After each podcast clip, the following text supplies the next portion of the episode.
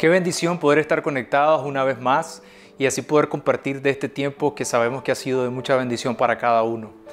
Y en esta ocasión quiero leer lo que está en Romanos 8, versículo 26, donde nos dice, y de igual manera el Espíritu nos ayuda en nuestra debilidad, pues ¿qué hemos de pedir como conviene? No lo sabemos, pero el Espíritu mismo intercede por nosotros con gemidos indecibles.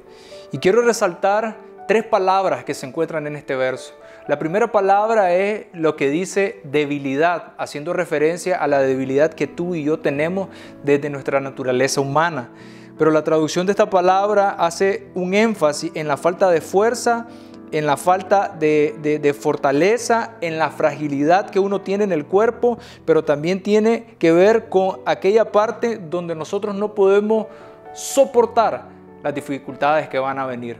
Entonces lo que nos está diciendo aquí es que van a venir cosas hacia adelante en nuestra vida que nosotros no vamos a tener las capacidades para poderlo soportar.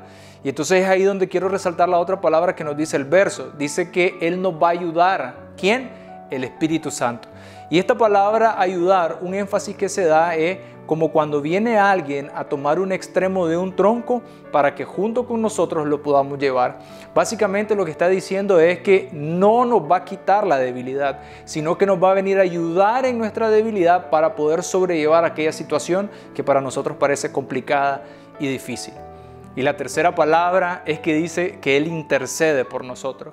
Y esto es algo muy poderoso, porque en esas situaciones difíciles, cuando nos sentimos agobiados, cuando nos sentimos en estrecho, muchas veces no sabemos qué decir.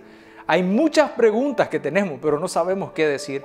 Pero es ahí donde el Espíritu Santo comienza a interceder por nosotros delante del Padre. Y eso nos permite poder sobrellevar la situación y ver más allá de lo que están viendo nuestros ojos naturales.